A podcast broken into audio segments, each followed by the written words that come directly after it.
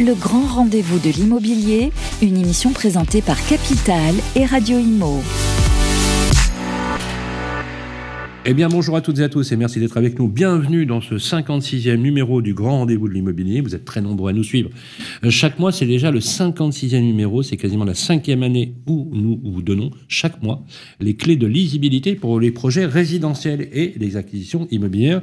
Que vous soyez acheteur, vendeur, propriétaire ou locataire, on vous accompagne tous les mois et on répond surtout à vos questions dans les rubriques Ça vous concerne.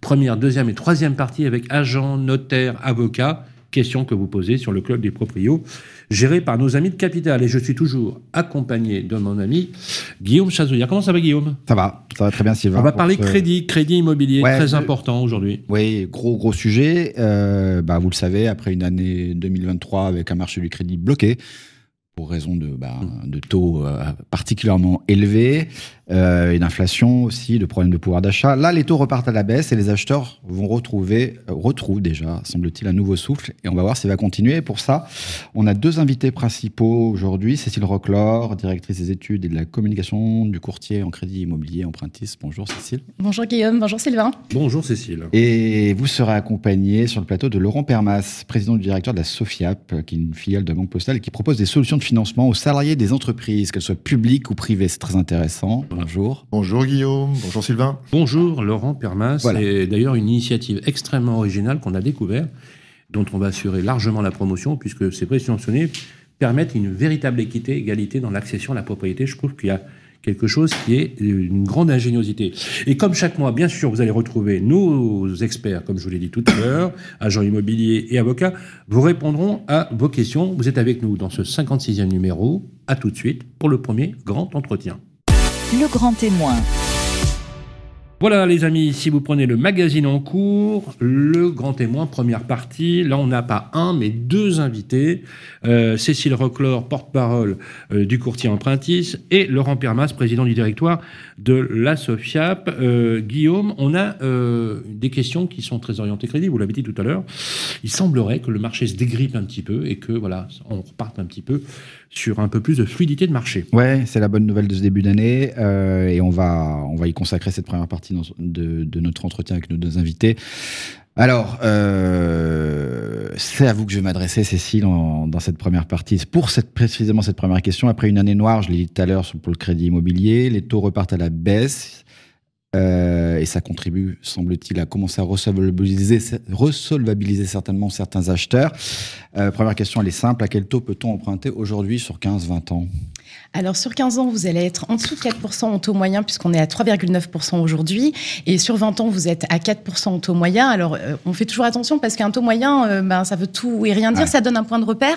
Mais en fait, si on regarde, on a encore des écarts très importants entre les banques puisque euh, sur 20 ans, par exemple, vous allez trouver des banques qui commencent à 3,6% sur les meilleurs profils et seulement dans certains secteurs. Et puis des banques qui vont être encore au-dessus de 5. Donc on voit qu'on a ah un, scope de taux ah qui est extrêmement large et qui est extrêmement large à hauteur de ce qu'on a vécu, vous le disiez, euh, euh, en 2023, mais surtout avec une reprise du crédit qui, en fait, date de septembre-octobre, puisque c'est à partir de là qu'on a commencé à avoir un retour d'établissements qui avaient arrêté de prêter, d'autres qui avaient resserré les critères, qui ont commencé à les réélargir. Et en fait, c'est ce retour à la concurrence avec un coût dur financement qui a baissé, qui permet aujourd'hui d'avoir des taux qui ont atteint en fait un point haut en décembre, 4,35 en taux moyen, et qui commencent à baisser, effectivement, vous le disiez Guillaume, depuis le début de l'année. On a perdu entre 20 et 40 points de base depuis le mois de décembre.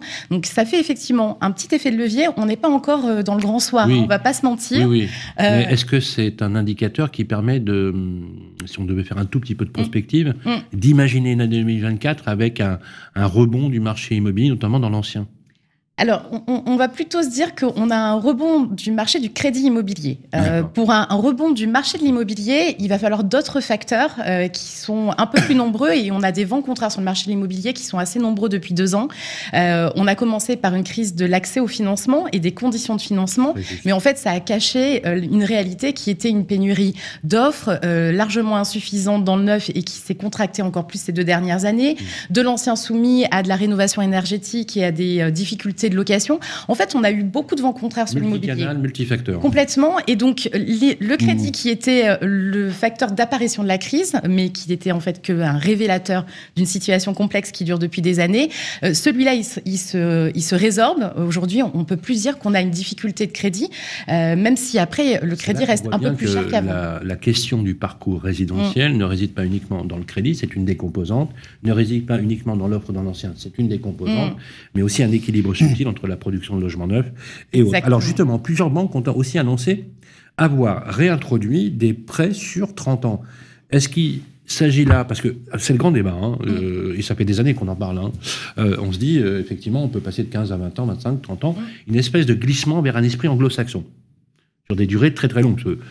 Euh, en Angleterre, on peut carrément em- emprunter sur quatre générations. Euh, C'est Enfin, bon, un petit peu différent, Sylvain. Non, hein. non, non, mais Euh, j'ai- du prêt hypothécaire, donc Alors, euh, oui, oui, alors. on- et à taux variable. Donc, Euh, 30 ans, c'est- ouais. Est-ce que c'est une tendance de fond et est-ce que euh, quels sont les taux Mm. qui seront proposés dans cette durée? Parce Mm. que c'est vrai que euh, le fait d'avoir des prêts sur 30 ans pour des jeunes qui sont en primo-accession, ça peut paraître intéressant. Ah mais clairement, en fait, euh, on avait des prêts euh, sur 30 ans avant la crise. hein, Oui. euh, toutes les banques quasiment ont proposé. En fait, ce qu'il faut regarder, c'est qu'effectivement, ça doit coller à un projet et à une façon d'accéder au financement. Aujourd'hui, on n'a on pas un, un- un retournement sur ce, ce sujet-là, aussi parce que le Haut Conseil de stabilité financière dit que quand vous prêtez au-dessus de 25 ans, il faut aller taper dans une enveloppe dérogatoire. Et donc ça, ça contraint quand même pas mal les banques. Mais comme elles ont envie de resolvabiliser et d'aider les ménages à accéder, elles vont euh, venir jouer sur 30 ans, mais encore de façon minoritaire. Et puis après, la question que vous évoquez, qui est de se dire est-ce que ça vaut le coup ou pas, en fait, ça dépend beaucoup euh, de la banque aussi qui va vous prêter. Il y a certaines banques où entre 25 et 30 ans, vous avez euh, 10 points de base d'écart, euh, donc euh, vous passez de 4,15 à 4,25. Euh, vous avez un impact du coup euh, sur le coût du financement qui n'est pas très important. Vous allez quand même payer votre crédit. Cécile, est-ce qu'on peut rappeler juste à nos auditeurs, parce qu'on on emploie le mot point de base qui est un... C'est l'écart entre deux pourcentages, Voilà. en fait, euh, qui s'exprime de cette façon-là, un peu mathématique, Ouais. euh, je vous l'accorde, et pas très... Mais en et, prêt qui- sur 30 ans. et qui- et qui permet de calculer les écarts, hein, c'est important. Oui, exactement, c'est l'écart entre deux pourcentages. Aujourd'hui, les banques, elles sont elles prêtes à combien sur 30 ans? Alors, euh, vous avez euh, du 4,20 et vous avez du 5, 80 80 4,20, Oui, oui, et 80, 5 oui, oui, par oui. rapport à ce que vous me disiez des taux moyens sur 20 ans. qui Ouais. sont plutôt à 4. Ouais. D'accord. Donc, Donc le vous allez avoir des- est pas. Vous allez avoir certaines banques qui vont avoir que Ça, euh, faut bien 10 points de base d'écart. Et là, vous gagnez euh, quasiment 8% de capacité d'emprunt euh, avec même Ouais. une mensualité qui baisse un petit peu. Oui, oui, tout à Et fait. puis, si vous êtes dans malheureusement les banques qui proposent les taux les plus chers, mais en fait, vous allez avoir euh, un gain de pouvoir d'achat qui est même pas de 4%. Et par contre, vous allez aller payer votre crédit euh, 20 ou 30% plus cher. Donc, c'est Mm. vraiment une question de profil. Vous évoquiez les primo-accédants. Sur les primo-accédants, on va jamais jusqu'au bout du crédit, hein, classiquement. Donc là, Oui. ça peut valoir le coup. On va parler C'est vrai, que la moyenne de rotation, elle est de 7 à 8 ans, il me semble. Une, une huitaine On d'années, va en parler effectivement, un peu plus long ces derniers temps. Alors, Guillaume. on l'a dit, les taux qui baissent, des prêts qui se rallongent, c'est Mm. que des bonnes nouvelles. Il y en a plein d'autres. Eh, mais hein, en encore fait. fois. Non, on- Euh, Il y en a plein d'autres, hein, Guillaume, des bonnes nouvelles. Non, non, attendez, on fait pas de la méthode Coué, Mais- on, voilà, on a quelques mais Il indicateurs. faut regarder tout ça en finesse parce que, hein, voilà. Oui. Voilà. Alors, quels sont les profils d'acheteurs qui, alors, étaient jusque-ci bloqués en fin d'année, qui commencent à revenir, vous les voyez, euh, Normalement qui sont débloqués, Ah oui, oui. ils sont resolvabilisés déjà. Alors, primo, accédant, secondo, Oui, et puis vous pouvez même intervenir si vous voulez. Alors, pour la, pour la resolvabilisation, je pense qu'en fait, euh, si on parle de l'effet baisse des taux, on n'y est pas encore. Vous êtes d'accord, Cécile, que ce sont les primo-accédants qui ont payé le prix de la rigueur des 18 derniers mois, là, quand même Non, Allons-y. je vais pas être d'accord avec vous. Ah bon Non, je vais dites-nous pas ça. être d'accord avec vous parce que en fait, euh, le primo-accédant, euh, si on se positionne du côté d'une banque, euh, c'est euh, le client euh, préféré de la banque. Ouais. Euh, une banque, elle veut euh, gagner des nouveaux clients. Le crédit immobilier, c'est un outil de conquête de nouveaux clients. Et entre un ménage qui a euh, 25, 30 ans, 35 ans, euh, qui est en construction de sa vie, qui va avoir des tonnes de projets, euh, qui va construire de l'épargne, avoir besoin euh, de produits annexes de type euh, crédit à la consommation, euh, crédit étudiant pour les enfants, Bien etc sûr, je comprends. ou un senior, je suis désolée pour les seniors, en fait, il y a quand même deux profils, deux attitudes et deux relations commerciales. Donc, côté financement, le primo-accédant, c'est pas celui qui est le plus en difficulté, il va être en difficulté à cause des prix de l'immobilier et de l'apport qu'il va devoir constituer. Mais, mais c'était la Non, question. c'est donc, c'est donc pas la banque qui est un sujet, c'est la façon dont le marché de l'immobilier tourne comprends. et les prix de l'immobilier et l'offre nécessaire. Alors, qui est-ce qu'on va revenir là aujourd'hui, justement? Bah, Aujourd'hui, on va revenir à peu près tous les profils finalement, parce qu'en fait, euh, les banques qui étaient moins prêteuses sur des investisseurs locatifs le sont plus euh, que l'année dernière. Les primo-accédants, on a même le retour de certaines banques qui acceptent de faire du 110%.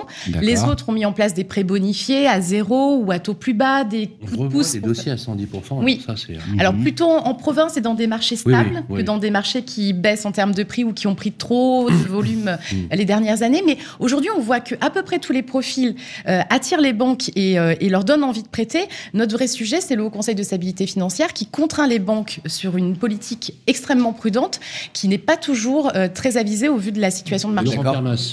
C'est intéressant, c'est vrai que les banques cherchent une relation euh, Mm. long terme, en fait, et euh, le prix immobilier est un, un produit d'appel. Alors, je voulais juste peut-être revenir sur une habitude des Français depuis euh, 15-20 ans, notamment une habitude sur des taux qui étaient relativement bas, et, et qui faisait que euh, lorsqu'on achetait un bien, euh, il était euh, normal de le revendre avec euh, une marge, Mm. au bout de trois ans. Et si vous voulez, lorsque vous faites ça pendant 15-20 ans, qu'est-ce qui se passe? Vous avez une décorrélation entre le marché, qui augmente, puisque bah, vous faites 30%, 40%, 50% de plus-value, voire plus, dans certains, euh, certaines zones tendues, hein, ce qui s'est passé euh, notamment en Ile-de-France, et, vous, avez- et vous, vous vous refinancez avec des taux qui sont toujours bas. Ouais. Donc, tout va bien, Mm. puisqu'en fait, vous faites une plus-value, vous rachetez un bien avec un taux relativement bas, dans la perspective de faire une plus-value. Vous êtes sur la résidence principale, une dimension patrimoniale pour justement préparer votre retraite. Eh bien, vous en avez fait un outil de spéculation. Et comme il n'y a pas eu d'encadrement, pendant ces 15 et 20 ans, le marché immobilier s'est envolé, tout simplement parce qu'il était apprécié et faisait partie de la palette des outils de, de spéculation sans qu'on en prononce Ce que le nom. disait Cécile tout à l'heure. Et aujourd'hui, vous avez euh, une sidération sur le marché avec la remontée des taux. Cette sidération, c'est tout simplement des Français qui découvrent qu'il y a un écart entre l'achat d'un bien pour lequel vous savez que vous ne ferez plus de plus-value, en tout cas plus comme avant, hein, Oui, oui, Vous avez, euh, tout à fait. voilà, et de l'autre côté, votre revenu bah, qui n'a pas augmenté Ouais. au même- à la même vitesse que euh, euh, l'augmentation en fait du marché parce qu'il était en, en- Ce en que- tension de spé- Ce que mais- disait Cécile tout à l'heure, c'est-à-dire que les taux baissent aujourd'hui, suite à la question de Sylvain, mais euh, le marché, euh, pas forcément tout à fait reparti, parce que de toute façon, il y a les prix aussi qui jouent. hein. Donc, Bah oui, personne ne veut Non, mais ce, à qui est, nouveau. ce qui est ils sont intéressant, ce qui est intéressant dans votre, dans votre démonstration, c'est que finalement, le logement redevient l'élément central. Mm. Et pas uniquement un facteur. Parce qu'effectivement, vous avez raison, on achetait, finalement, avec toujours cette idée qu'on ferait de la plus-value. Mm, mm, mm. Mais en fait, on a perdu de vue que l'habitat, qui est l'élément central de la construction de la, de, de la cellule familiale, à partir duquel se projettent les projets, effectivement. Et qu'on est sur un principe, finalement, d'inversement. Parce qu'on s'endette en s'enrichissant, finalement. Parce que à chaque fois que je rembourse mon crédit, j'épargne aussi d'une façon. Et surtout euh, avec une protection qui est le taux fixe Oui. en France, Donc- qui est une spécificité française. hein, Avec euh, deux visions. La vision de compléter sa retraite parce qu'avec on a un capital, et puis Mm. la vision de la transmission. Complètement. Euh, ce qui serait bien, c'est que notre président de la République ait cette idée-là un peu plus chevillée, au- un peu plus chevillée au corps. Je voudrais qu'on qu'on revienne sur, un, sur plus d'un an après la mise en, place de la loi Lemoine, qui avait quand même coulé beaucoup d'encre. Euh, les emprunteurs commencent-ils enfin à s'emparer des possibilités qui leur sont offertes pour faire jouer la concurrence entre les assurances emprunteurs et ainsi faire baisser les coûts Je voudrais juste compléter le coût de leur crédit que quand on était dans une politique de très très très bateau, on voyait bien que la variable de l'assurance était extrêmement importante. Du coup, est devenue un axe de négociation très important. On sait aussi que les marges générées par les banques étaient tractées essentiellement euh, dans ce qu'on appelle peut-être leur, leur PNB, hein, c'est bien ça, hein, euh, par justement la marge constatée sur, le- sur les points d'assurance. On en est aujourd'hui, parce que c'est vrai que cette loi Lemoine a été introduite pour donner un peu plus d'équité. Aujourd'hui, on peut facilement changer. Ouais, ouais. Ça, ça fonctionne bien. Et est-ce qu'il y a des freins Objectivement, hein, est-ce que Mm. les banques. Ah euh, non, mais alors, il y a, il y a plusieurs choses euh, de- dans votre propos. Le premier, c'est il faut peut-être rappeler qu'en même temps qu'on a eu la loi Lemoine qui visait à libérer, on a quand même eu la, fa- la fin du questionnaire de santé pour une très grosse partie des acheteurs. Oui, tout à fait, euh, bien sûr. qui a eu un impact sur la tarification, puisque ça a fait sûr. monter le coût de l'assurance individuelle et que c'était Oui. une forme de remutualisation d'un système où on disait aux emprunteurs, vous allez pouvoir choisir de l'individuel. Ce qui est assez euh, euh, à contre-courant du coup de la première décision. Oui. Est-ce que ça, les Français s'en sont saisis oui, euh, puisque c'est le rapport du euh, comité consultatif du secteur financier qui le note. Ils ont eu- compris qu'ils pouvaient changer d'assurance quand ils voulaient. En tout cas, on a eu un vrai appel d'air avec le passage de la loi Lemoine qui a eu lieu en septembre 2022 pour tous les crédits qui étaient en stock. Euh, le CCSF note qu'il y a eu 80% de demandes supplémentaires de substitution d'assurance. Donc, euh, on a eu un vrai effet euh, d'aspiration et d'opportunité pour les Français pour regagner du pouvoir d'achat. Mais effectivement, euh, on le disait tout à l'heure, le crédit a été très compliqué euh, en 2023. Et quand une banque, elle ne gagne pas d'argent sur le crédit euh, et que Ah bah en oui, plus bah oui. euh, elle est sensible au sujet de l'assurance emprunteur, ça a Ah créé oui. des tensions beaucoup plus fortes. Ça a aussi euh, euh, en- engagé les banques à être plus offensives sur l'assurance emprunteur. Elles avaient toutes déjà des offres individuelles. Et d'avoir des taux. euh, Ben, en fait, elles ont revu leur tarification, elles Ah, ont voilà. revu leur- Elles sont leurs offres. euh, Et aujourd'hui, effectivement, elles, euh, le faisaient déjà, hein, mais ça s'est accentué. Elles constituent une alternative à Elles elles ont renoncé à faire de très grosses marges, en fait. Ah, Elles ont euh, accepté d'off- d'offrir une Non, je caricature, un, de- non, mais je caricature un peu, mais on avait eu, on avait eu quelques informations sur les marges.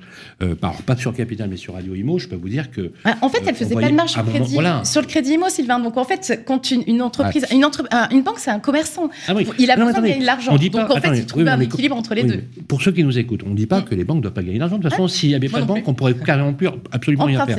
Il est normal et justifié que, Mm. les banques gagnent Mais euh, c'est leur donc vie. l'équilibre des deux. Il y a juste des voilà. C'est On, on est des deux. Et donc aujourd'hui, ce qu'on voit, c'est que euh, les emprunteurs, ils ont bien compris qu'ils pouvaient le faire. Mhm. Euh, Il y a quand même un phénomène qu'on voyait peu avant et qu'on voit aujourd'hui euh, et que je trouve très intéressant, c'est la substitution pour augmenter ses garanties. C'est un point qui est plus sensible aujourd'hui, c'est la volonté de se dire en fait, est-ce que je peux changer d'assurance pour augmenter ma couverture, mieux me protéger? Il y a des sujets comme le burn-out, les Ah, problèmes de dos, Ah oui, mais- oui. les, les délais de ce qu'on appelle de carence, c'est-à-dire où vous n'êtes pas pris en charge par l'assurance, où on voit bien que depuis la crise sanitaire, il y a une prise en considération de l'assurance plus seulement comme un centre de coût, mais aussi comme une protection pour la famille. Et nous, on voit arriver chez nous des emprunteurs qui ont plutôt envie de se dire, je vais jouer pour arriver à augmenter mes garanties avec un budget, c'est- voire c'est moins. revenir au principe premier de l'assurance, c'est de couvertir les risques potentiels et non pas, effectivement, comme vous dites justement, un facteur de coût. Essentiel. Et juste avant de terminer, euh, on rappelle, parce qu'on en a beaucoup parlé, cette loi c'est simple, mais ça marche comment En deux mots, euh, je souscris un, cré- un crédit Mm. Et je peux changer d'assurance maintenant. À tout moment, À tout moment. euh, en, met- en ayant le respect des- de l'équivalence de garantie qui va être demandée par la banque, et la banque, elle vous a remis lors de la souscription de votre crédit une fiche standardisée d'informations qui dit ce qu'elle attend au minimum en termes de protection. Voilà. Et vous pouvez tout à fait faire le tour des solutions existantes et proposer un contrat équivalent. Sous 10 jours, la banque s'engage à vous répondre et à mettre en œuvre. Merci beaucoup Cécile euh, Reclor et Laurent Permas. Euh, vous restez avec nous on- pour la deuxième partie de l'entretien. Les amis, on va basculer maintenant sur Ça vous concerne. Vous nous avez posé pas mal de questions, notamment sur l'indivision, à suivre avec nos amis avocats et, et agents immobiliers. Et dans un deuxième temps, nous parlerons euh, avec euh, Laurent Permas, le président de la SOFIAP, des crédits subventionnés. Vous allez voir, c'est extrêmement intéressant et plutôt ingénieux aujourd'hui compte tenu euh, du marché actuel. On se retrouve tout de suite après. Ça vous concerne. Les amis, ça vous concerne pour votre numéro de février, le grand rendez-vous de l'immobilier. Ça vous concerne première partie et nous recevons une avocate qui est habituée à notre émission. Elle est sur le plateau. C'est maître Emmanuel Lefebvre. Bonjour Emmanuel. Bonjour. Comment ça va Ça va bien, merci. On est ravis de vous recevoir. Vous êtes superbe comme d'habitude. Merci. Et bien évidemment, euh, on est impatient que vous répondiez aux questions qui ont été posées par nos auditeurs sur le club Facebook Les Proprios. Je vous rappelle que chaque mois, vous pouvez aller sur le club Les Proprios géré par Capital. C'est Guillaume qui modère les questions et on vous y répond chaque mois, n'est-ce pas Guillaume? Et je crois qu'on va partir à Lille avec Olivier. Tout à fait. Bonjour Emmanuel. Bonjour. Une première question de Olivier. Donc, il est propriétaire au sein d'une copro à Lille. Euh, et alors, ça arrive. Un voisin s'est adjugé une partie commune pour en faire une partie privative, vraisemblablement un- un- une partie du, du palier. Et ça embête bien la copropriété. Il se demande, euh, Olivier, comment euh, ben, on peut faire pour sortir de euh, ce cas qui peut devenir un conflit. Oui, bah effectivement, malheureusement, ça arrive arrive très souvent. souvent. Ah ouais. Très ah oui. souvent, les bouts de couloir, les WC, euh, Ouais. les choses comme ça, Qui s'annexe au. qui s'annexent, euh, Voilà. puisqu'en fait, on peut pousser un petit peu, Ouais. prendre quelques mètres carrés. Alors après, il y a deux solutions, quoi. C'est soit il y a un accord entre la copropriété et ce copropriétaire-là, en lui disant que bien entendu, c'est interdit, qu'il faut qu'il achète ses parties communes. Donc là, bah, peut dans- acheter. Voilà, il peut acheter, bah, si la copropriété, euh, bien entendu, accepte de lui vendre aussi. faut se mettre d'accord sur le prix. Donc ça, c'est un point qui souvent pose problème. D'autant plus que la copropriété est forte, donc va pouvoir exiger des fois un prix qui peut être euh, plus important, si vous voulez, que par rapport euh, bah, au ratio euh, du mètre carré ou voilà. Mais sauf que Oui. on agrandit forcément son, son bien et ça donne de la valeur au bien. Donc la copropriété est assez forte, d'autant plus qu'elle doit donner son autorisation à cette cession. Donc dans ces cas-là, le copropriétaire il voit un géomètre expert, géomètre expert euh, qui va lui refaire en fait une euh, description de son lot avec ses parties communes pour pouvoir dire combien il y a d'ailleurs de parties communes qui s'approprient. Ensuite, il faut passer en assemblée générale avec la double majorité de l'article 26. Donc ça veut dire que au moins la moitié des copropriétaires représentant les deux tiers des fois doit donner son accord sur cette vente et sur le modificatif au règlement de copropriété, à l'état descriptif de division et bien sûr aux charges, puisque bien entendu, les millièmes de charges vont changer. Et ensuite, il faut encore aller devant le notaire pour passer cette vente. Voilà. Alors, si la copropriété ne veut pas, parce que la copropriété peut estimer que finalement, elle n'a pas envie du tout euh, de vendre ses parties communes, il y a également des copropriétaires, moi je l'ai vu aussi dans ce cas-là, qui peuvent être embêtés parce que notamment en bout de couloir, vous voyez, j'avais euh, quelqu'un que j'avais vu dans le cadre d'un client un dossier, euh, il pouvait plus rentrer son matelas à partir du moment où euh, la porte en fait de son voisin était Ah oui. reculée. Oui. Ah oui. Du coup, il disait bah oui, mais très bien, moi finalement ça me dérange pas forcément, sauf que le jour où je vais pouvoir déménager, mon matelas va plus rentrer ni sortir. Donc là, dans ces cas-là, il faut l'unanimité. D'accord. Donc vous pouvez avoir effectivement un copropriétaire qui ne peut pas, et en même temps, bah, vous avez aussi des copropriétaires qui peuvent dire, bah, si on accepte là, tout le monde va le faire, c'est la porte ouverte, et l'autorisation, elle doit être préalable. À ce moment-là, la copropriété peut demander la démolition et la remise en état, c'est-à-dire que le copropriétaire Ah oui, doit à ce moment-là tout démolir et tout remettre, bien sûr. Et là, la jurisprudence, elle est très sévère. C'est-à-dire qu'à partir du moment où on n'a pas d'autorisation préalable de l'Assemblée générale, il n'y a même pas de régularisation possible par euh, le tribunal. Donc le gars, même s'il n'est pas d'accord, les travaux démarrent chez lui, au besoin s'il faut. Mais euh, Oui. si, En euh, fait, la quitte copropriété. à recourir à la force publique? Ah bah là, dans ces cas-là, en fait, vous avez une décision du tribunal sous astreinte, démolition et remise en état. Et à ce moment-là, il faut. de- Ah bah bien sûr du copropriétaire qui a effectué, euh, voilà, oui. Chaud. Bon, Chaud. ça se règle au fois. cas par cas. Voilà. Médiation, Hein conciliation. Mais on voit les, on voit et les règles générales. hein, Voilà, médiation, conciliation. De toute façon, c'est le maître mot en ce moment au niveau euh, du Ah, dossier. Vaut mieux s'arranger. hein. Vaut mieux s'arranger et en tout cas le copropriétaire peut effectivement avoir plutôt intérêt à payer plus cher ses mètres carrés, Ouais. mais pouvoir Ah, en fait sûr. régulariser la situation. Faites-le, les amis, faites-le, faites-le. Ne soyez pas tentés, euh, on ne sait jamais. Voilà, c'est une très bonne. Merci euh, pour cette. euh, on va pa- passer maintenant à Pantin, me semble-t-il. Ouais, avec Christine qui nous pose donc cette Oui. deuxième question. Christine, ah, alors c'est intéressant comme question. Euh, non pas que les autres soient pas, Ah oui, oui, mais c'est celle-là je l'avais. Elle entend louer un- son logement à une personne sans papier. Et elle se demande tout simplement si c'est euh, bah, légal. Bah, c'est légal ou pas? Non. En fait, Ah oui. l'hébergement euh, d'un sans-papier euh, est un délit pénal. Donc voilà, sauf si on est... Un délit pénal C'est un délit pénal. Non, mais attendez, quelqu'un qui est sans papier, qui viendrait euh, dormir chez moi parce que je le connais par ailleurs. Alors voilà, il y a des là, exceptions. les exceptions, premièrement, c'est les liens familiaux.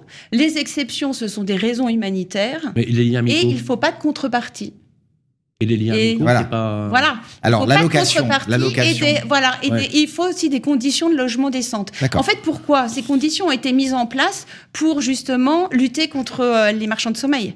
Donc, ça veut dire que là, on est dans quelqu'un qui veut louer, donc il y a une contrepartie financière, donc Ah en oui. fait, on ne peut pas. Voilà. Par contre, Oui, si on est sur des liens au final qui sont des liens qui sont familiaux, à partir de ce moment-là, ou des raisons humanitaires, on va apporter en fait un besoin, mais on n'a pas de contrepartie, et dans ces cas-là, on aide les gens, là on peut. Mais lorsque on veut louer, on ne peut pas.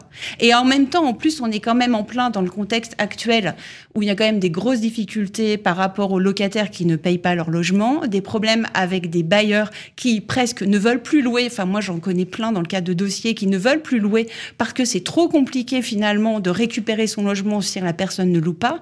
Donc, généralement, on est plutôt en train de demander des justificatifs et beaucoup trop de justificatifs sur l'état civil et les garanties financières plutôt que de louer en fait avec quelqu'un contre qui on aura les plus grands mal.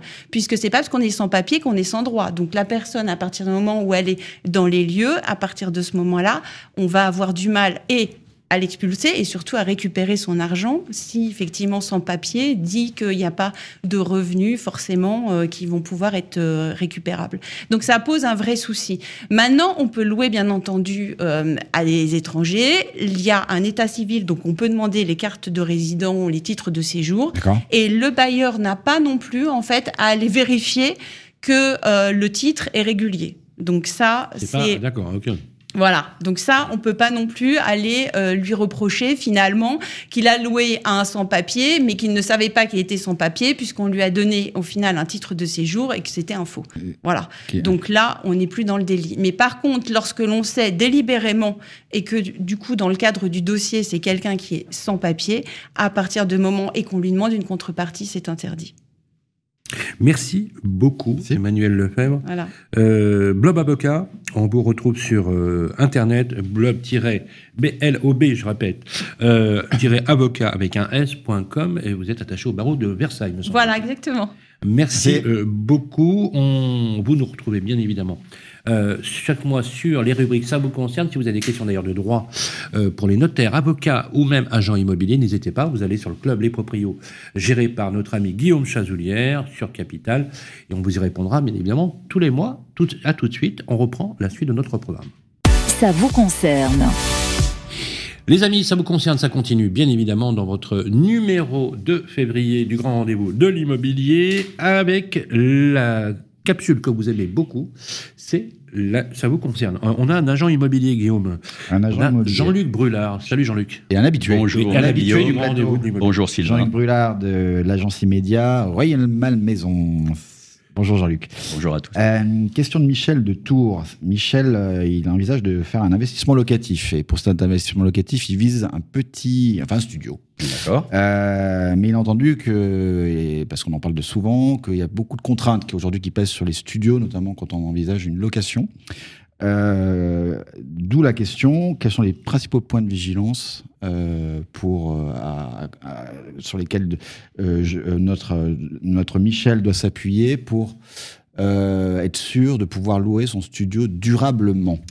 Alors effectivement, vaste sujet, vaste enjeu. Je vais essayer de, de vous résumer ça, mais en particulier depuis euh, 2021, prolongement de la loi Elan, euh, réforme du fameux DPE, diagnostic de performance énergétique, euh, mise en place de calendrier. euh, pour faire simple, depuis le 1er août 2022, euh, les logements classés FSG ne peuvent plus être augmentés, les baux continuent, les loyers ne peuvent plus être augmentés.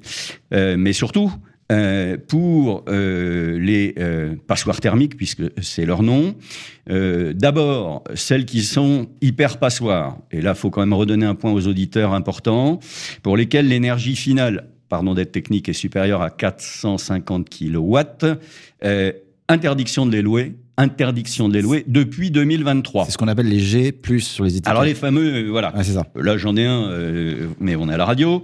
Euh, mais il faut faire attention, parce que le gros chiffre qui est donné, les 418 dans mon exemple, on n'est pas loin du seuil, sauf que ça, c'est euh, l'énergie primaire.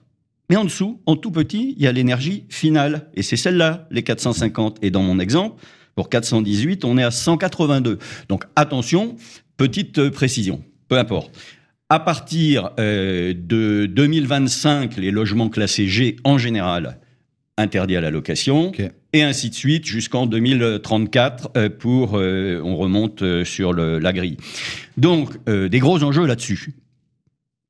D'autant que hum, les choses sont en train de bouger, car on s'est rendu compte depuis l'application de cela. Les professionnels s'en sont fait largement l'écho, mais évidemment, euh, une réduction drastique euh, des petites surfaces locatives euh, sur le marché, et évidemment en parallèle, le doublement, je crois que c'était les dernières statistiques, des petits biens à vendre, puisque là, les primo-accédants, bah, eux, ils peuvent acheter. Euh, donc, des vraies sanctions là-dessus. Or, fort de ce constat, et encore une fois des appels des organisations professionnelles et autres, une réforme est annoncée pour les prochaines semaines, février-mars, euh, pour assouplir le dispositif en matière euh, de logements classés G, de petites surfaces. Je vais pas rentrer dans la technique, mais en fait, quoi elles étaient, on s'est aperçu qu'elles étaient très sanctionnées. D'accord. Euh, parce que maintenant, depuis 2021, on prend en compte le fait qu'il y ait un ballon d'eau chaude, des- de l'induction, etc. Et que ça, vous l'ayez dans un studio ou dans un 4 pièces, euh, quand c'est divisé par le nombre de mètres carrés, eh ben évidemment, les petites surfaces sont sanctionnées. Donc les petites surfaces avaient des plus mauvais DPE euh, Exactement. dans un même immeuble. Donc si aujourd'hui notre investisseur est en train de commencer ses recherches, il va voir le DPE qui doit maintenant, et depuis euh, deux ans, être obligatoirement affiché dans les annonces immobilières, qui doit lui être communiqué en détail euh, avant de faire un achat. Si toutefois il est dans le cas d'un fameux euh, G ou de choses comme ça, moi je l'invite à peut-être attendre quelques semaines que le dispositif euh, soit revu euh, de façon à refaire ou à faire faire par le, le vendeur un diagnostic actualisé sur ces nouvelles bases parce que euh, on peut considérer qu'il y aura peut-être des, des améliorations. Alors juste un mot peut-être un peu personnel là-dessus parce qu'évidemment quand on dit ça, un certain nombre de voix s'élèvent en disant mais euh, on va ralentir euh, euh, les économies d'énergie. Alors, euh, dans le contexte actuel que Sylvain co- connaît bien en matière de logement, euh, on avait vécu il y a quelques années, euh, avec les Gilets jaunes, je crois, l'équation fin du monde, fin du mois. Aujourd'hui, avec ça, et pour des centaines de milliers de familles, permettez-moi, c'est fin du monde, fin du toit. Et moi, je peux pas me résoudre à cette équation. Je pense qu'il y a des solutions. On est tous d'accord qu'il faut améliorer les économies d'énergie. Pour autant, ça peut pas se traduire par des gens à la rue et un parc locatif qui est en train de se réduire comme une peau de chagrin. Pardonnez-moi ce commentaire. Je, je vote pour vous si vous vous présentez. Une deuxième Vous pourrez couper au Ça, ça te montage. coule, ah, ça te coule le bec, ça. Euh, non, non, mais c'est bien, c'est bien. Euh, une deuxième question du, de Patrick de Grenoble. Alors, Patrick de Grenoble, il loue un logement euh, vraisemblablement depuis plusieurs années, mais il souhaite, il joue, en, il loue en direct. Il souhaite faire appel à une agence pour la gestion de son appartement, de sa location. Et la question, doit-il refaire son bail? C'est très intéressant ça. Voilà, la réponse sera plus courte. Euh, il a raison de passer par un professionnel pour la gestion Ah oui. de son bien, permettez-moi. Euh, non, pas d'obligation a priori de refaire un Non, avenant, euh, de signer un bail ou de refaire un avenant au bail. Néanmoins, euh, alors il va falloir quand même signifier, notifier, ne serait-ce que parce qu'il y a un certain nombre de relations qui vont se transformer. Il va falloir que le gestionnaire donne par exemple son RIB parce que les virements de loyer vont plus être faits euh, chez le propriétaire mais chez le gestionnaire. Il va falloir avoir un interlocuteur opérationnel dès qu'il y a un, un robinet qui fuit ou un problème quelconque. Donc une information qui doit être euh, notifiée, c'est mieux. Euh, ceci dit, une petite euh, réserve, c'est que la loi de 89, notre fameuse loi de 89, euh, prévoit dans son article 3, je crois, que sous l'alinéa qui dit bah, dans un bail, puisqu'il y a une obligation de bail écrit, il doit y avoir l'adresse, nom euh, du propriétaire ou de son gestionnaire, donc un mandataire. hein, en fait, euh, l'administrateur de biens, il est mandaté pour se substituer au propriétaire. Et au motif de cela, l'une ou l'autre des parties, donc le locataire, pourrait demander euh, un avenant au bail.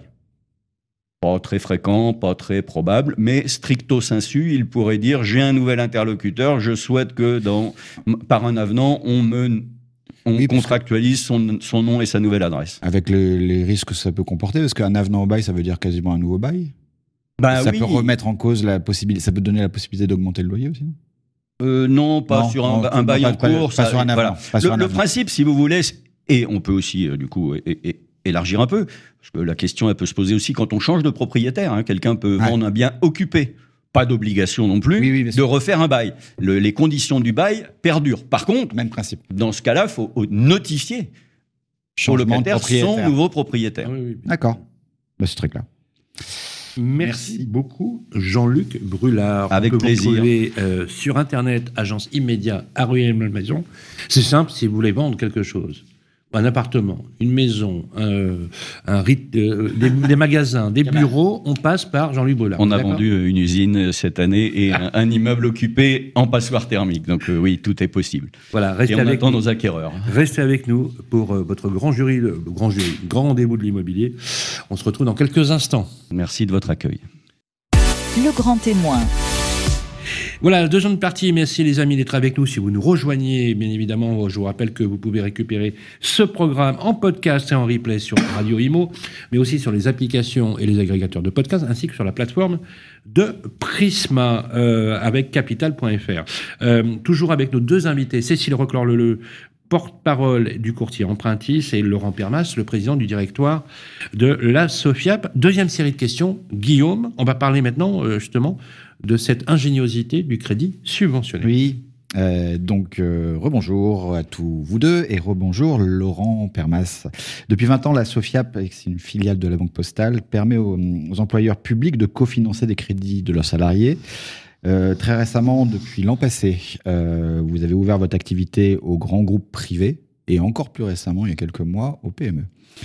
Alors bon, bah, je vais poser encore une question très simple, c'est pas la peine de tourner. C'est qu'est-ce que vous proposez à ces entreprises en Oui, termes de alors c'est c'est un fait nouveau, c'est un peu une révolution silencieuse Ouais. puisqu'on a financé déjà euh, un peu plus de 38 000 euh, salariés. Ah, quand même. Ah, oui. Euh, voilà, c'est pas c'est pas non plus euh, petit, c'est pas suffisant aujourd'hui euh, compte tenu de la tension du logement, euh, de la crise sur le financement et, euh, des prix en fait euh, justement de, ces dix logements que ça soit dans le neuf ou, l'ancien. Alors le dispositif est simple, vous êtes une entreprise et vous allez euh, pouvoir euh, prendre en charge une partie ou la totalité du taux d'intérêt du prêt de votre collaborateur, du prêt immobilier de votre collaborateur. Et ça, vous le faites comme vous le souhaitez. Il n'y a pas de règles. Hein. On s'est inspiré euh, des dispositifs qui sont portés notamment par la SNCF, euh, par EDF euh, et, et l'ensemble des filiales qui le font de, depuis plus de 20 ans. Même avec des taux bas, il y a une attractivité à l'époque. Donc c'est, euh, bah, je prends, les taux sont à 4, eh Mhm. bien je vais prendre 2% du taux sur une enveloppe de 100 000 euros du prêt immobilier de mon collaborateur. Donc cet avantage, bah, c'est 30 000 euros. 30 000 euros pour le collaborateur sur un prêt à 25 ans. Et ça permet euh, une aide concrète de 100 euros par mois. C'est un coût pour l'entreprise. quel- Voilà, c'est pas neutre, hein, puisque c'est au-dessus du titre restaurant, c'est au-dessus de, vous voyez, de- Ouais. Oui, davantage ça- en fait. C'est un euh, coût pour l'entreprise, bien évidemment. Oui. Et ça- en moyenne, quelles sont vos statistiques de, Ouais. de prise en charge pour l'entreprise? Alors, c'est de, c'est la moitié du taux. Là moitié du aujourd'hui, taux. ce que l'on voit, alors sur les, les entreprises de taille importante, voilà, L'entreprise paye 2 points. voilà, Voilà. 2%, voilà. Sur la totalité du Ouais, crédit. hein. tout à fait. Vous avez un mouvement, euh, euh, en tout cas euh, que l'on constate aujourd'hui depuis quelques mois avec l'ouverture sur les PME. Ouais. Là, il est plus fort. Ah Les. PME prennent en charge la totalité du taux sur une enveloppe de 50 000 euros. Donc, euh, hein, je fais un prêt à, deux- à 200 000 euros. Eh bien, euh, l'entreprise va dire, bah, sur les 50 000 premiers euros de ton prêt immobilier, je vais prendre en charge la totalité des intérêts. Qu'est-ce qui, les, 4%. qu'est-ce qui les pousse ainsi à être euh, Alors, dans c'est très simple. On l'a vu, on a échangé avec les dirigeants de- des PME. Ils n'ont pas grand, et puis oui. ils n'ont- rien, en fait, oui. en termes d'avantages sociaux. Vous allez sur une entreprise de moins de 50 salariés, euh, elle ne participe pas, en fait, à la contribution de l'effort euh, du 1% logement, hein, puisque c'est à partir de 50 Ouais. salariés. Et donc, euh, elle se retrouve assez démunie en termes d'avantages sociaux pour attirer euh, des euh, salariés qui sont euh, avec des métiers spécifiques et plutôt tenter d'aller dans une entreprise un peu plus grande, ou en tout cas celle qui offre un peu plus d'avantages sociaux.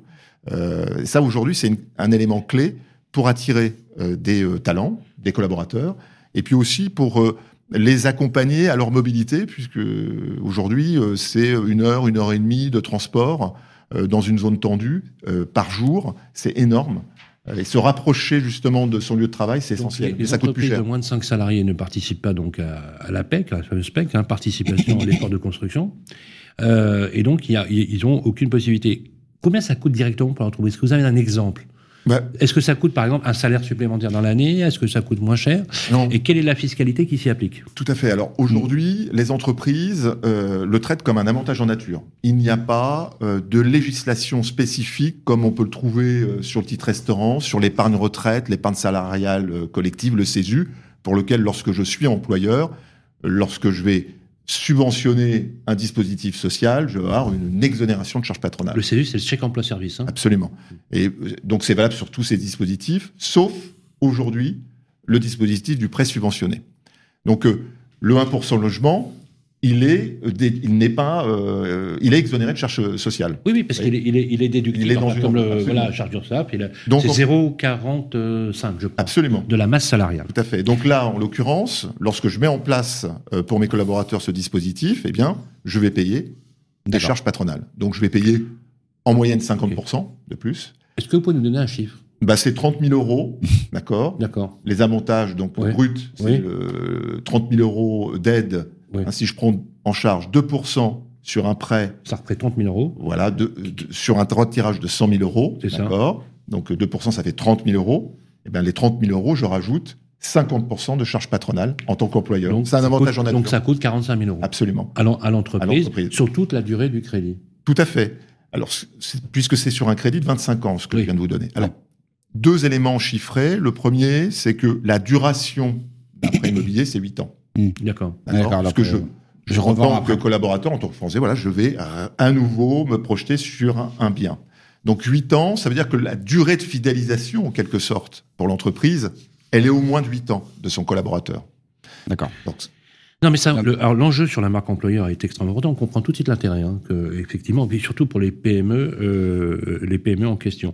Euh, la question que je voudrais vous poser, c'est que justement, si l'employé s'en va, Hmm. il continue à payer deux ou il repaye quatre? Alors, ça, c'est les, les règles que fixe chaque entreprise. Et Comme il n'y a pas de législation, les critères du droit du travail sont quoi? Je mets en place un dispositif qui est un avantage pour les salariés, il doit être collectif. Il doit s'adresser à l'ensemble de l'entreprise. D'accord, sans distinction. hein. Ça, c'est ce qu'ils font. D'accord. Deuxième point, dans les règles que posent les entreprises qui le mettent en place aujourd'hui, eh bien, c'est euh, euh, si jamais tu quittes l'entreprise, eh bien, tu vas reprendre le taux de ton prêt complémentaire. D'accord, c'est très clair. Voilà, Alors moi, je vais me Oui. tourner aussi du côté de, bah, du coup, euh, on a bien compris l'intérêt pour l'entreprise et comment ça fonctionne. Et in fine, quels sont les profils de salariés qui profitent de ces avantages que finalement vous proposez dans votre système? Primo-accédant, secondo. euh, Et on en revient à la Oui. question tout à l'heure qu'on abordait avec oui, Cécile, tous ceux qui sont C'est une très bonne question, puisque la- c'est la question qu'on va certainement nous poser je sais, avec les, les c'est euh, est-ce que ça c'est limitatif dans le type de projet immobilier? Par exemple, j'ai acheté, je voudrais revendre et réemprunter, ou est-ce que c'est uniquement pour la primo-accession? Donc dans les règles qui sont posées à la fois euh, auprès de nos clients grands groupes, hein, du CAC 40, mais aussi des PME, euh, c'est les mêmes. C'est la résidence principale. Ouais, d'accord. Voilà. D'accord. Résidence principale, ça c'est le, le facteur commun. Même si je revends et je rachète une résidence principale. Tant Oui, que c'est l'affectation, tant que c'est la... Donc pas d'investissement, c'est Ouais. l'affectation à la résidence principale. Vous avez euh, certains partenaires qui ont souhaité en fait bonifier, c'est-à-dire euh, augmenter euh, le volume du, du crédit, euh, du montant du crédit. Hein, euh, de 100 000, eh bien c'est 150 000 pour les primo-accédants. D'accord. D'accord Primo-accédant, euh, c'est euh, l'essentiel aujourd'hui, c'est 60% de la production. D'accord. Donc c'est C'est clair. voilà, c'est donc c'est Oui. plutôt des moins de 36 ans et primo-accédants Pour la résidence principale. pour la résidence principale. C'est ce que l'on voit dans les dossiers. Moins de 36 ans. Voilà. Euh, Mais ça ne... Alors, juste... C'est-à-dire que les ça ne- 40% sont Mais ça ne compte sont même plus pas... volatiles. Hein. Ça n'hypothèque pas ceux qui ont plus de 36 ans dans l'accès aux produits de la SOFIAP. absolument Non, pas. c'est juste que c'est eux qui en juste, le plus. euh, la oui. remontée. Il y a une la, logique. la demande. Ouais, la remontée de la demande. Oui, Donc, il y a une logique. Ouais. Et en fait, ça tient aussi à euh, la capacité pour euh, les, les directions des ressources humaines euh, de, de ces entreprises à faire savoir. On voit que euh, il faut que l'ensemble des collaborateurs soient bien informés et vous en avez certains euh, bah, qui sont un peu à côté, euh, qui n'ont pas forcément en fait Et acheté justement, avec, euh, cette en- bonification. puisque c'est intéressant pour moi aussi en tant que salarié, euh, et que maintenant je découvre votre dispositif, comment ça marche? Est-ce que je peux aller euh, sonner euh, mes RH, dire écoutez, euh, ce serait bien d'aller voir la Sofiap Comment euh, comment vous êtes démarché en fait? C'est des Ouais. entreprises qui viennent vers vous, c'est des salariés parfois? Oui, abso- oui, absolument. Comment les entreprises... euh, Alors, c'est un peu les. Aujourd'hui, euh, comme c'est, j'ai expliqué que c'est une révolution silencieuse. Le dispositif, en fait, euh, il n'est pas connu. Et lorsqu'on Ouais. l'explique à, à des dirigeants euh, d'entreprise, ils trouvent ça bizarre. Euh, ils se disent mais comment ça se fait que je ne suis pas au courant? D'accord. Puisque pour eux, c'est Oui. très impactant. Oui. Euh, donc, euh, vous avez des salariés qui toquent euh, à la porte en fait de leur DRH en disant, quoi. en disant bah tiens. euh, J'ai vu, j'ai entendu parler dans un journal, à la radio. Euh, Est-ce que on, on peut peut-être se renseigner? Parce que je trouve ça intéressant. Vous avez les syndicats aussi, les CSE, qui Mm. aujourd'hui euh, commencent à s'intéresser au sujet? Euh, parce qu'il est euh, forcément très impactant en termes de, de RSE. Et à la fois euh, le CSE, mais aussi euh, l'entreprise euh, sont sur le même combat. Et puis vous avez des dirigeants d'entreprise. Alors c'est plutôt aujourd'hui des dirigeants d'entreprise qui souhaitent euh, très vite rentrer dans ce dispositif et euh, qui passent un coup de fil à leur DRH. Généralement la DRH qui nous contacte parce que le dirigeant en fait l'a interpellé. Laurent Permas, est-ce que on peut, on peut considérer que finalement cet avantage en nature, c'est l'équivalent d'un 13e mois, par exemple? C'est chargé, oui, tout à fait. Voilà. C'est Ouais, tout à fait. Et euh, c'est intéressant parce que est-ce qu'on peut imaginer que la législation puisse évoluer pour permettre aux entreprises justement de défiscaliser, de ne pas être fiscalisées en termes de charges sociales là-dessus? Alors c'est le combat que l'on mène actuellement euh, depuis euh, depuis six mois. On a essayé Ça de rendrait l'offre encore plus intéressante. ça rendrait l'offre plus intéressante et puis surtout ça permettrait en fait euh, aux entreprises de rentrer ce dispositif de façon tout à fait logique avant l'épargne salariale parce que c'est un peu euh, le monde à l'envers, c'est-à-dire qu'aujourd'hui les entreprises abondent des dispositifs d'épargne de retraite pour euh, euh, préparer la longévité de la vie et la retraite, mais en épargne financière. Et en fait, 5 milliards ont été débloqués l'année dernière par les salariés, 5 milliards de ces dispositifs d'épargne retraite longs, pour euh, acheter la résidence principale, pour avoir un apport. Et là, on voit un grand danger euh, en France qui arrive, c'est je suis en train de liquider mon épargne retraite, qui est une épargne financière, pour financer de l'épargne immobilière. Et là, vous allez vous retrouver en fait avec de l'épargne immobilière pour lequel il n'y a aucun avantage en termes de euh, fiscal et, et social, et quasiment plus d'épargne financière qui est de l'épargne longue indispensable comme complément de retraite, parce que les pensions ne seront pas suffisantes. Donc là, vous êtes en train de creuser petit à petit un mur d'inégalité extrêmement violent qui aura lieu en fait euh, lorsque la personne partira à la retraite. Et qui va payer Ça sera les enfants hein, C'est sur le clair. complément. C'est très clair. Dernier Alors, petit oui. point pratique. On prend deux très questions. Et puis on, euh, tout simplement parce que si je fais appel à ce système, je me remets encore de, la place à la place du salarié. Est-ce que ça me prive de tous les dispositifs euh, par ailleurs, prêt à taux zéro, etc. Action Yes, Très bonne logement question. Ou est-ce que tout ça euh, Je vais compléter. ouais. Est-ce que vous pourrez même aider les salariés à compléter leur offre justement pour, euh, Mm. voilà. Ouais. notamment tout ce qui est euh, euh, les aides supplémentaires, le prêt à taux zéro, voilà tout Ouais. ça. Parce que je rappelle, vous êtes une banque, hein. c'est vous Absolument, qui financez. Ouais. finance. Tout Oui, oui, vous êtes une filiale voilà. de la Banque Voilà. Et la SNCF. le, le dossier, vous, parce que non seulement vous, vous mettez en place le prêt subventionné, mais vous êtes la banque. C'est-à-dire Absolument. qu'en fait, le dossier, c'est à vous que je le présente. Ouais, tout à fait. D'accord. Donc on est le point d'entrée unique pour l'entreprise. Donc euh, euh, la question est très intéressante parce que souvent il y a une confusion. En fait, il existe des dispositifs aujourd'hui. Alors relancé, c'est le PTZ. Vous avez ensuite le prêt à 1%, le prêt accession. On parle du prêt 1% historique. Oui, c'est le C'est 30 000 c'est euros Action, logement, logement. qui, met, qui Voilà. permet de faire l'apport et de Tout à fait. C'est c'est un, c'est un taux de 1% pour 30 000 euros. Un prêt complémentaire. L'apport, c'est encore autre chose, Ouais. mais euh, Oui, prêt enfin, complémentaire. Oui, mais est-ce que ce prêt complémentaire resolvabilise l'accès euh, au crédit principal? Aujourd'hui, toutes les aides, hein, que ce soit le dispositif de la SOFIA. PP le PTZ, le prêt action logement, tout ce qui va vous permettre de faire baisser le coût du crédit, Ah, ça, vous mais il n'y a je pas de parle des sujet. règles d'octroi. Je parle des règles d'octroi. Alors, si une banque, elle, exige de l'apport, Ouais. elle ne considérera pas un prêt comme de l'apport. Donc le prêt Du sur moment- logement n'est pas mo- considéré comme de la Non, parce qu'en fait, c'est- un prêt. Il va bien falloir le rembourser. Oui, mais c'est enfin, pas de l'épargne que vous un dans prêt le projet. un ligne de crédit supplémentaire C'est Si c'est en politique de risque, c'est deux choses différentes. D'accord. D'accord. Donc Ok. c'est important. C'est important. Vous voyez, les parce qu'on peut 5 milliards qui ont été débloqués, c'est de l'épargne, ça c'est un apport. Mm. D'accord? Et, et- et c'est euh, justement quelque chose d'assez euh, négatif et dangereux. Mmh. Après, lorsqu'on monte un dossier, vous avez les aides Mmh. et avec un barème euh, lié à des conditions de ressources Mm. du salarié, du français. Et donc, euh, vous allez avoir des aides sur le PTZ qu'on on va pouvoir intégrer dans le dossier de financement, des aides si euh, la personne est éligible au prêt 1% de 30 000 euros à un taux donc de, de, de 1%. Et puis, vous allez avoir le prêt Ça, le taux, voilà, tout à fait, c'est action logement. Vous allez ensuite avoir le taux euh, pris en charge par euh, l'entreprise, hein, les 2% sur les 100 000 euros, hein, si on Mhm. reprend notre exemple de tout à l'heure. Mmh. Et vous allez ensuite avoir le prêt complémentaire. Celui-ci sera au taux du marché, qui est aujourd'hui autour de 4. Donc vous, vous allez avoir quatre taux différents. Un taux 0, un taux à 1%, un taux à 2%, un taux à 4. Ça, on sait le faire et on le fait depuis 20 ans, en fait, ce dispositif. Une question, Euh, est-ce que ça rentre dans les fourches codines qui permet justement d'entrer dans les clous du HCSF Parce que le vrai sujet, c'est justement, est-ce que ça permet voilà, d'optimiser Ah, le dossier? Ça, La question. ça- ça- forcément, lorsque vous avez une partie du taux oui, le- le qui est taux pris en charge par l'entreprise, mécaniquement, ça vous Taux fait d'endettement. Oui. descendre taux votre, d'endettement. taux Voilà. d'endettement. Donc ça, do- ça dope la possibilité d'aller vers la propriété Tout à fait. et vers ce qu'on souhaite. Ça, ça a deux effets. Le premier, c'est en effet de passer en dessous des 35% euh, de normes euh, HCSF, hein, d'endettement. Le second, c'est aussi, vous pouvez le voir différemment, c'est entre 8 et 10 mètres carrés de plus aujourd'hui. Lorsque euh, vous avez un prêt à 2% sur 100 000 euros pris en charge par euh, l'entreprise. Techniquement, en fait, chaque Oui. euro d'intérêt que vous ne versez pas à la banque, c'est du pouvoir d'achat qui se Bien reconstitue. Eh oui. Donc en fait, c'est pour ça que c'est aujourd'hui crucial, au vu des taux, euh, de faire jouer tous les leviers possibles. Et puis, euh, vous évoquiez euh, le prêt à taux zéro, le prêt action logement, mais aussi des prêts locaux. Euh, en fait, il va falloir mobiliser euh, toutes les possibilités.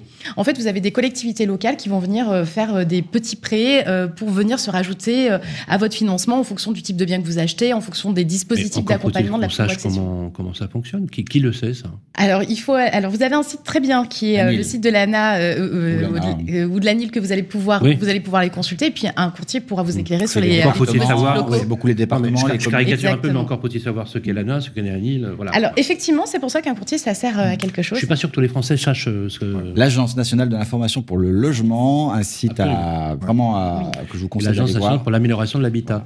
Exactement. Laurent Peut-être pour compléter, oui, Allez, sur, euh, sur la question Mmh. euh, Ouais. euh, de Guillaume euh, sur l'exonération de charges, euh, charges patronales, charges sociales et fiscales. On mène euh, un combat en ce moment et notamment on a interpellé euh, le gouvernement euh, avec l'aide de parlementaires, à à la fois des députés et des sénateurs, euh, pour justement lancer une expérimentation sans attendre le projet de loi de finances 2025, une expérimentation qui va permettre euh, aux entreprises qui le souhaitent, puisque c'est une démarche volontaire, à la différence en fait de la démarche d'a- sur le 1% logement, c'est l'entreprise qui souhaite le faire ou pas, il y a d'avoir une exonération pour l'entreprise qui joue euh, sur ce sujet de charges patronales euh, et sociales sur euh, sa participation. On parlait de 30 000 euros. Euh, bah, ces 30 000 euros seraient exonérés de charges patronales, donc euh, D'accord. moins 50 Alors, on peut avoir toutes vos informations effectivement sur le site de la SOFIAP. hein. vous tapez simplement SOFIAP sur le moteur de recherche, vous arrivez à ces heures. Juste une toute dernière question les entreprises, elles sont hypersensibles à ça. Vous sentez qu'il y a un mouvement qui se rend Ah bah c'est les entreprises sont extrêmement intéressées. Alors à- pour deux, deux raisons. La première, c'est très impactant en, en termes d'attractivité et, et ça, ça correspond à une démarche RSE et ça fidélise les collaborateurs. La seconde, c'est que tous les salariés n'achètent pas la même année. C'est une notion de budget. Et vous avez en moyenne entre 1 et 5% par an de salariés qui sont dans un projet d'achat et qui vont aller chercher en fait la subvention C'est d'entreprise. intéressant ce que vous dites parce qu'en fait, symboliquement, c'est une démarche très forte dans l'impact auprès du salarié. Et en réalité, quand on fait le coût annuel, on se représente que ça représente que finalement un apport très faible. Donc c'est gagnant finalement des deux côtés. Je trouve ça Absolument. extrêmement ingénieux. Euh, on peut avoir toutes les informations effectivement euh, sur le site de la SOFIAP et aller aussi bien sûr sur le site d'Empruntis. Un grand merci Cécile Reclore-Leleu. Merci Je rappelle vous. que vous à êtes porte-parole du courtier Empruntis, courtier majeur sur le marché français. Et enfin, on est très heureux d'avoir pu mettre la lumière sur la SOFIAP, l'activité de la SOFIAP, euh, qui est une banque, je rappelle que c'est une banque, elle prête, avec euh, une ingéniosité qui est celle du crédit subventionné qui s'adresse aux entreprises et qui favorise les parcours résidentiels, notamment pour la primo-accession. Laurent Permas, merci, président Merci. du directoire de la SOFIAP. On retrouve également euh, sur Internet. On va se retrouver euh, avec nos amis, les experts, comme bien évidemment euh, chaque mois, pour vous poser euh, vos questions. Et euh, bien évidemment, vous pouvez toujours aller sur le club Facebook. Et si vous avez des questions sur Empruntis ainsi que sur la SOFIAP, eh ben vous écrivez sur le club Facebook des proprios. À tout de suite. Ça vous concerne. Eh bien, rebonjour à toutes et à tous, et voilà, ça vous concerne. Troisième partie, si vous prenez l'émission en cours. Troisième partie, les experts, ça vous concerne. On vous répond en direct avec les questions que vous avez posées préalablement sur le club Facebook Les Proprios, géré par nos amis de Capital. Aujourd'hui, euh, nous recevons une notaire, Barbara Thomas David. Bonjour Barbara. Bonjour. Merci d'être avec nous. Une question qui nous est posée, Guillaume.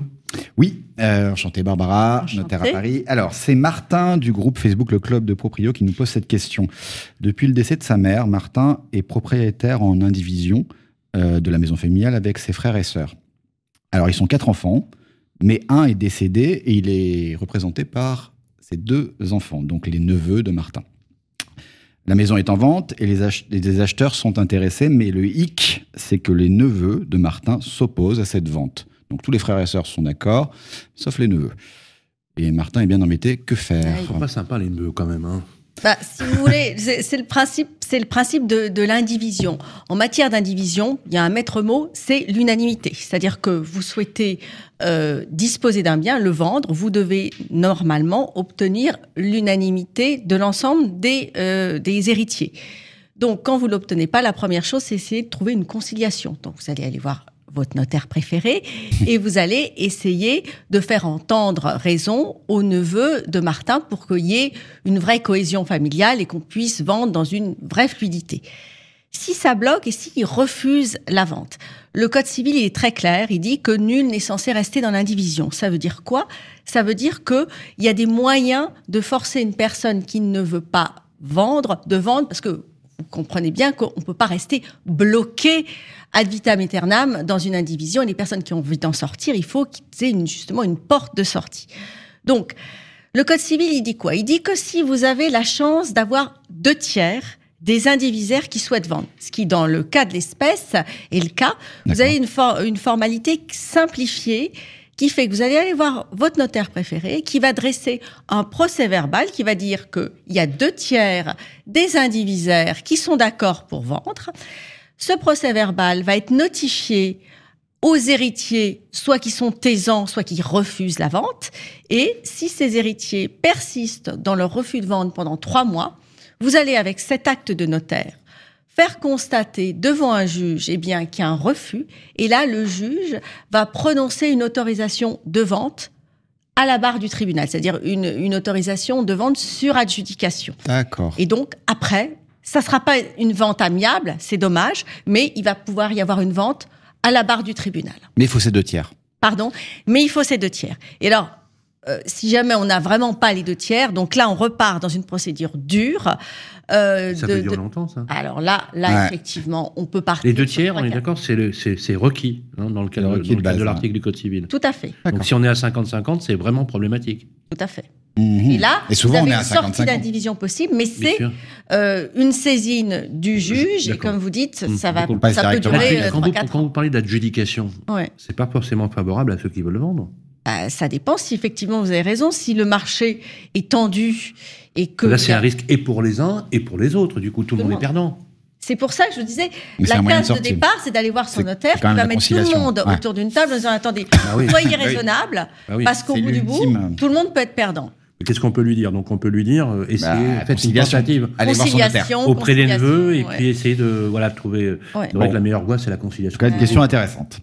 Euh, Très Dom- intéressante. très intéressante. Euh, Dominique, deuxième question. Dominique, euh, toujours du groupe Facebook, le, le Club des Proprios, que- qui est géré par Capital, pose cette question. Dominique, alors lui, il est propriétaire d'une résidence secondaire. Alors, j'ai pas le détail, mais semble-t-il, cette résidence secondaire est laissée vide une partie de l'année. Il se demande quels arguments avancer au fisc, justement, pour échapper à la taxe sur les logements vacants.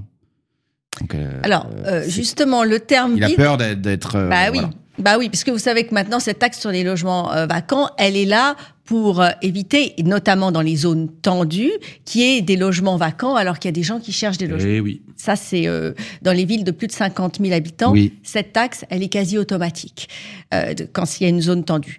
Après, dans les autres zones, il faut savoir que c'est euh, à la mairie de décider si oui ou non ils veulent instaurer cette taxe euh, sur les sur les Et à logements vacants. partir de moment à euh, de quand on doit l'appliquer cette taxe? Alors, justement, c'est intéressant parce qu'il a, il a, il n'est pas a- sûr lui. il n'est pas sûr et il a euh, posé le terme le logement il est vide.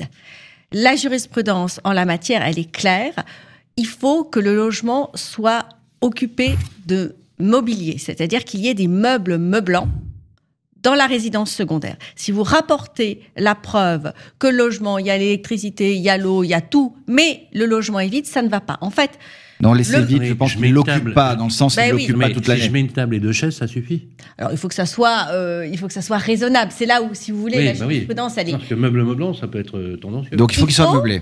Il faut que ça soit meublé de façon à, que vous- à ce que vous puissiez y habiter euh, avec les éléments de confort euh, nécessaires à une résidence secondaire.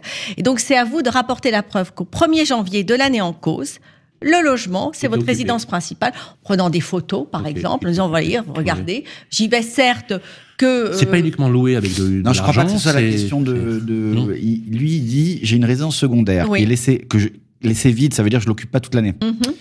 C'est une résidence secondaire. Ouais.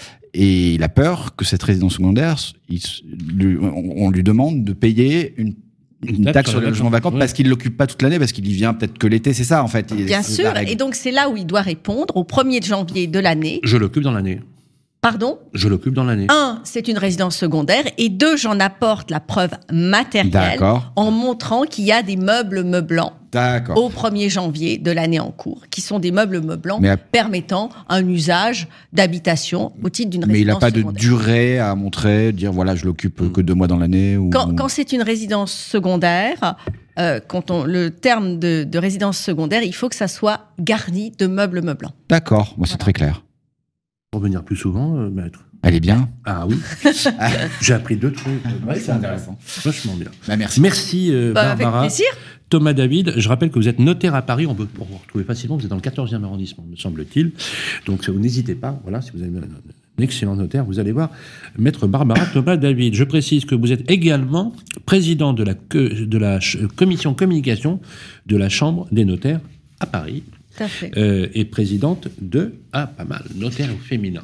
Tout à fait. Bravo. Voilà. Qui concourt bravo. à l'indépendance économique des femmes. Après, c'est c'est un combat et, et une cause digne. Merci en tout cas euh, d'être passé sur le plateau. Euh, c'est bientôt la fin de notre numéro du rendez-vous de l'immobilier. On se retrouve dans quelques instants. Le grand rendez-vous de l'immobilier. Eh bien voilà, c'est bientôt la fin, et c'est la fin d'ailleurs. Et merci d'avoir suivi ce 56e numéro euh, du Grand Rendez-vous de l'immobilier. On va revenir le, mois prochain avec des thématiques. On vous donnera euh, toutes les informations dans ce laps de temps. N'hésitez pas à partager autour de vous ce numéro, comme d'habitude, sur le club Facebook Les Proprios, aussi sur l'application de Radio Imo, sur le site de capital.fr. Ce numéro, il est fait avant tout pour vous, les amis, n'est-ce pas Guillaume? Oui, on se retrouve le mois prochain. On vous concocte un menu dont on ne connaît pas encore vraiment le contenu, mais on se On va, retrouve donner- le mois voilà. prochain. On va- on va faire un, un teasing, comme on dit. C'est très, très, très, très à la mode. N'oubliez pas, voilà, les vannes sont ouvertes. hein, c'est la bonne nouvelle du jour.